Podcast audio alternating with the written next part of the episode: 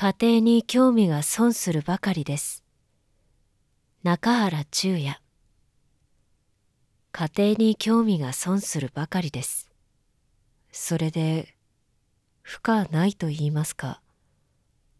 生活の中の恋が原稿紙の中の芸術です。有限の中の無限は最も有限なそれでした。君の頭髪を一本一本数えてそれから人にお告げなさい。テーマが先に立つという逆論はアルファベットの芸術です。